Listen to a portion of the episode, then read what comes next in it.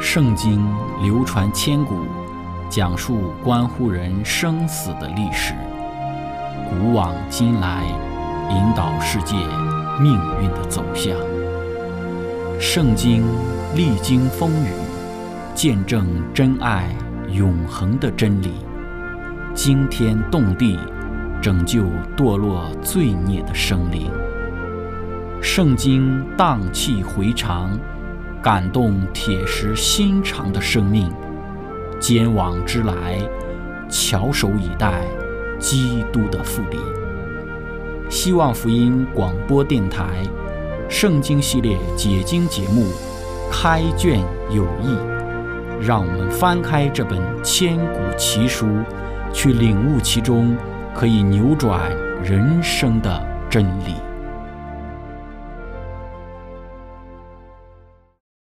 亲爱的听众朋友，平安！欢迎您收听《圣经解经》节目《开卷有益》，我是您的朋友志成。今天我们学习的圣经是在《创世纪》的三十四章一到第四节。经上记着说，利亚给雅各所生的女儿底拿出去，要见那地的女子们。那地的主西魏人哈姆的儿子事件看见他，就拉住他，与他行淫。玷污他，事件的心系恋雅各的女儿底拿，喜爱这女子，甜言蜜语的安慰她。事件对他父亲哈姆说：“求你为我聘这女子为妻。”亲爱的朋友，今天我们要一起学习的主题是谨慎与不信之人的交往。开始学习之前，我们一起聆听一首诗歌：永远尊贵。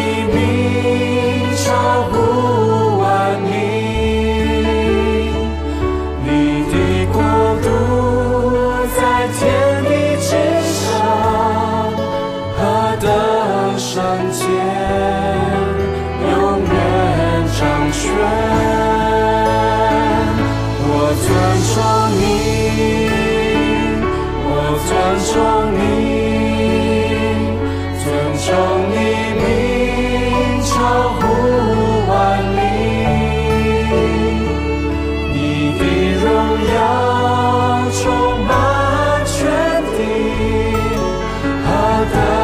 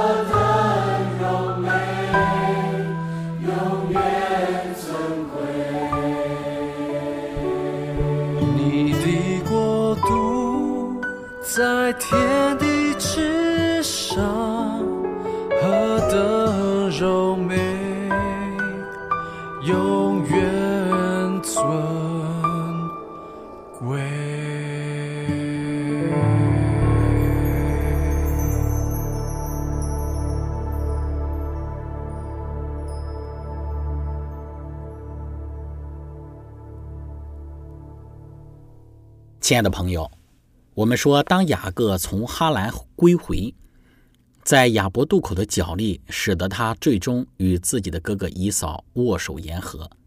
之后，雅各选择了事件，计划在事件定居下来，并且在事件建筑了一座祭坛，来去纪念上帝对于他过去人生的带领和保守。《先祖与先知》这本书中说到，雅各过了约旦河。平平安安的到了迦南地的事件城，这样先祖在伯特利求上帝带领他平平安安回到本地的祷告便蒙了应允。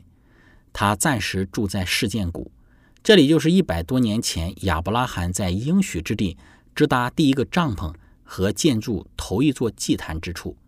雅各在这里用一百块银子向事件的父亲哈姆的子孙买了。支帐篷的那块地，在那里筑了一座坛，起名叫伊利伊罗伊以色列，就是上帝以色列上帝的意思。雅各像亚伯拉罕一样，在他的帐篷旁边为耶和华上帝筑了一座坛，叫家里的人参加早晚的献祭。雅各也在事件挖了一口井。一千七百多年之后，雅各的后裔就是他的救主。有一天正午，来到这井旁坐下休息。当时他告诉惊讶的听众说：“我所赐的水要在它里头成为泉源，直涌到永生。”在世间居住下来的雅各，此时可能也已经年届百岁了，与自己的哥哥和好了，自己也从一个欺骗者成为了一个与天使角力而胜出的得胜者。因为上帝的恩典，自己也是妻儿成群。普币牲畜也都一无所缺，看起来雅各可以颐享天年了。但人生没有那么多的岁月静好。当雅各在事件居住的时候，自己唯一的一个女儿底拿就出事了。在今天我们所读的经文之中，我们看到底拿被事件强奸了。底拿在全家人离开哈兰之时，是雅各唯一的女儿，她当时不过才五六岁。因为他是在利亚的第六个儿子出生之后，在创世纪三十四章当中所描述的这个卑鄙的事件发生之时，底拿他可能也就是十四五岁。因此，自从雅各回到迦南以来，显然已经有八年以上的年日过去了。如果在第三十四章到三十七章当中所叙述的事件是按照时间顺序计数的话，那么底拿。当时只可能比十四五岁稍微大一些，因为与底拿年龄相仿的约瑟，约瑟在被他哥哥出卖之时也才不过十七岁。底拿独自一个人外出的事实，似乎暗示着他在家中仍被视为一个孩子。圣经说，底拿出去要见那地的女子们。圣经注释说道，犹太史学家约瑟夫提到一个古老的遗传。大意就是说，事件人正在欢庆节日，底拿想参加事件女子们所做的游戏。这句话暗示着是一种友善的访问。底拿甚至可能惯于与事件的女子交往，与世俗之人无用的交往总是具有极大的危险的。底拿好奇的想了解周围的人的生活方式和他们的习俗。这导致了与他们没有任何防卫的一个接触和亲密，最终就以他的耻辱告终。他的危险来自于寻求摆脱父母的控制和监护，来自于忽视与偶像崇拜者和他们邪恶习惯相隔离的劝勉。坏的交往败坏好的品行。迦南的居民对于雅各全家来说，就如同现今的世界对于基督徒的性质是一样的。所谓的体验生活，在很多情况下可能证明就是在玩弄死亡。熟悉罪恶会麻痹感知，增加受试探的危险。当底拿如此的与事件地的女子交往的时候，那地的主西魏人哈姆的儿子事件看见他，就拉住他，与他行淫，玷污他。西魏人是迦南人的一个支派。从我们对迦南人品行的了解可以知道，事件的行为没有什么不寻常的。底拿彻底的得到了他与世俗青年愚蠢的独立交往所应有的报应。亲爱的朋友，当我们看到底拿的遭遇之时，我们对底拿的不幸深表同情。我们说，底拿之所以受到事件的玷污，其实有多方面的综合的因素。这些因素给今日的我们也做出极大的提醒，让我们知道该如何今天在这个世界之上与这些不信主、不敬畏上帝的人交往。首先，我们来谈第一个底拿被玷污的原因，就是忽视与偶像崇拜者和他们邪恶习惯相隔离的劝勉。我们一再的强调，迦南人的恶行是昭然若揭的，上帝早就应许亚伯拉罕。最终，迦南人要因他们的恶行被除灭。迦南人的存在就是在亵渎上天、污秽下地。这些迦南人要被除灭，并且亚伯拉罕的后裔要成为迦南地的新主人。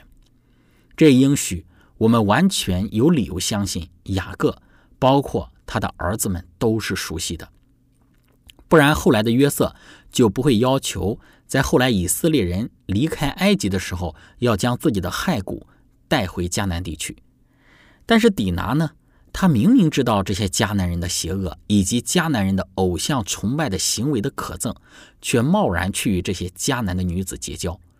如果像我们刚刚提到的犹太史学家约瑟夫所说的，当底拿去与这些迦南女子结交的时候，事件人正在欢庆节日。底拿想参加事件女子们所做的游戏的话，我们能够看到，此时的底拿乃是被外邦世俗的节庆游乐所吸引了，然后去贸然的参加到这样欢宴的场合。迦南人的节庆几乎都是与他们的异教信仰有关系的，他们的节庆就是对于假神偶像的一种崇拜，其中所有的仪式都是非常的淫乱的。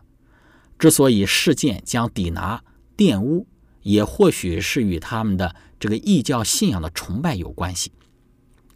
亲爱的朋友，上次我们分享的创世纪三十三章，我们才谈到雅各为上帝祝坛的意义，其中之一乃是对于自己子女的一种教育，教育他们要敬拜独一的真神，教育他们要远离偶像。但是进入到创世纪三十四章里。就讲到了底拿不顾自己信仰的禁忌，去与这些偶像崇拜的人联合，然后参加他们的节庆活动，参与他们的这一个偶像的一种游乐。这样的行为就使得他陷入到了试探之中。这给今日的我们有很大的提醒。虽然说我们的信仰不是一个独善其身、不与外人往来、固步自封的信仰，但我们在与外人。结交来往的时候，也务必要谨慎小心。要知道，不敬畏上帝人的思想价值、看待事物的角度、生活行为的原则，都是与我们完全不一样的。我们如果不是十分谨慎和小心的话，我们就极容易被这些世人的观念所影响，渐渐的就失去了我们信仰的原则和底线。特别对于今日的青年人而言。这尤其值得我们去注意。迪拿与事件城内的女子交往的时候，年纪不过十四五岁。在当时普遍晚婚的情况之下，我们知道雅各七十三岁才往哈兰去，在哈兰七年才与利亚结婚。以撒四十岁结婚算是早的了，但是底拿在十四五岁，或者是在比十四五岁稍微大一点的时候，就被事件所玷污，足以看出。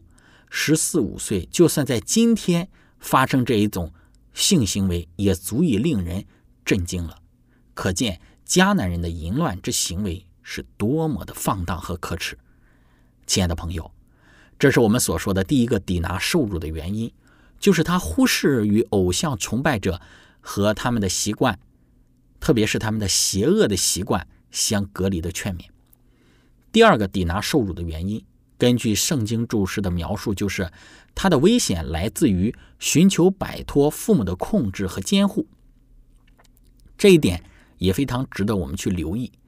迪拿十四五岁，从今天的角度来说，正值处在青春叛逆期的年龄阶段。我们不晓得在迪拿的那个年代里，青春叛逆期是在多大的年龄才明显的体现出来。但就我们这个时代而言，十四五岁的年龄正是年少叛逆最为鼎盛的一个阶段。这个阶段的孩子急于摆脱父母的管束，想要拥有自己以为是的一种自由，将父母的忠告、善意的劝导都当作是烦扰人心的噪音。或许。当圣经注释这样的描述，底拿想要摆脱父母的控制和监护，就是对于他青春叛逆期的一种的描述。当自己的父亲雅各和他的生母利亚给他正面的劝告的时候，他当作是耳旁风。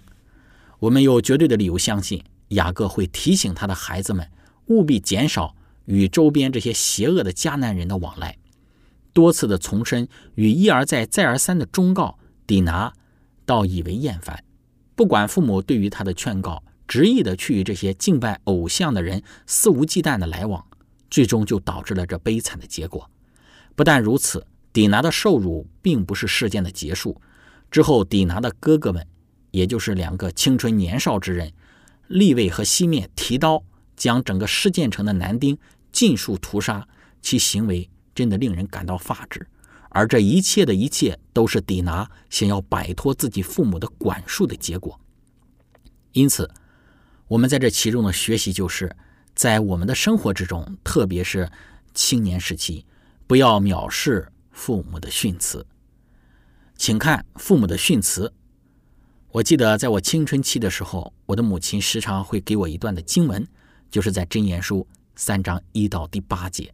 在此呢，也将这一段的经文。与您分享，经上说：“我儿，不要忘记我的法则，你心要谨守我的诫命，因为他必将长久的日子、生命的年数与平安加给你。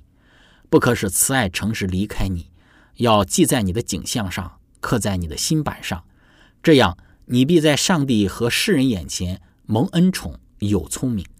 你要专心仰赖耶和华，不可依靠自己的聪明。”在你一切所行的事上，都要认定他，他必指引你的路。不要自以为有智慧，要敬畏耶和华，远离恶事，这便医治你的肚脐，滋润你的白骨。亲爱的朋友，与您分享到这里，我们一起来聆听一首诗歌《宝贵诗家》。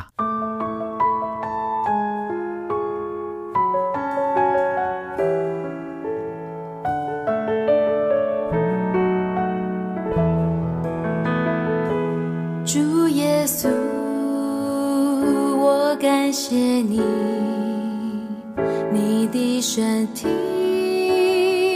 为我而生，带我出黑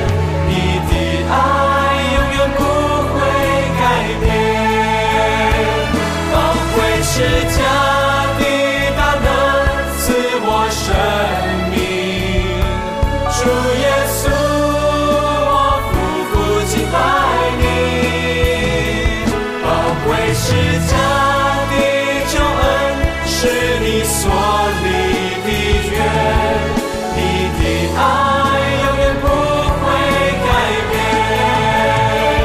宝贵是这的大能赐我生命，主耶稣，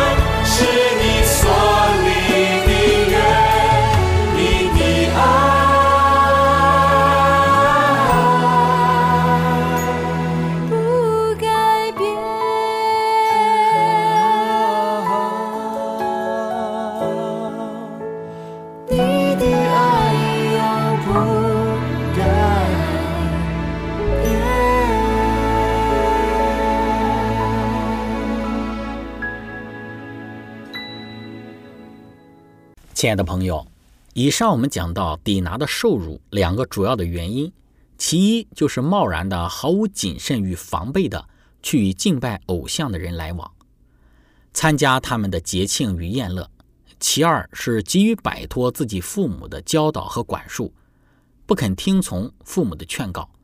还有第三个方面原因，就是底拿好奇的想要了解周围的人的生活方式和习俗。对于一个涉世未深的青春年少的少女，外面的世界花花绿绿，迦南人的节庆宴乐使她感到好奇的。这种对于世俗的好奇之心，使得她不顾父母的教导以及自己信仰的原则，就被世间地的世俗的邪风所吸引了。这是她被玷污的另外一个重要的原因。对于青年人而言，世界的诱惑实在是太大了。眼目的情欲、肉体的情欲、今生的骄傲等等的，撒旦将这个世界装扮的花花绿绿，让人觉得赏心悦目。实际上，为的就是要夺取我们的心思眼目，让我们被他所吸引，陷入到他的网络之中。如果我们本着对于这个世界有什么好奇的思想，不管我们的信仰的原则，我们一定无法站立得住。因此，当我们与世俗不信之人交往的时候，不要被这些世俗人的外表所吸引。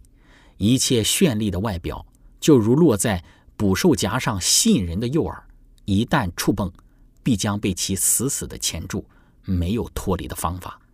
因此，让我们谨慎地对待每一个世俗中吸引人眼目的事物，专心顺从上帝的律例典章，如此就能够保守我们在主里面的平安。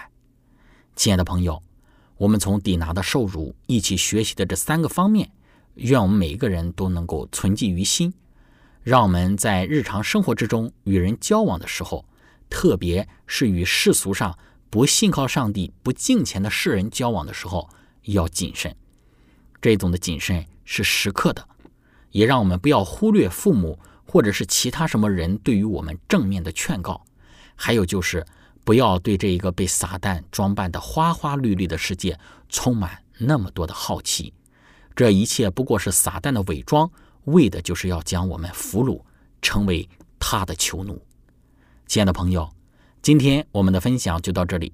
最后，如果您想与我们有更多的互动，欢迎您写电子邮件给我们，我们的电邮地址是 z h i c h e n g at v o h c 点 c n。感谢您，愿上帝赐福您。我们下次节目再见。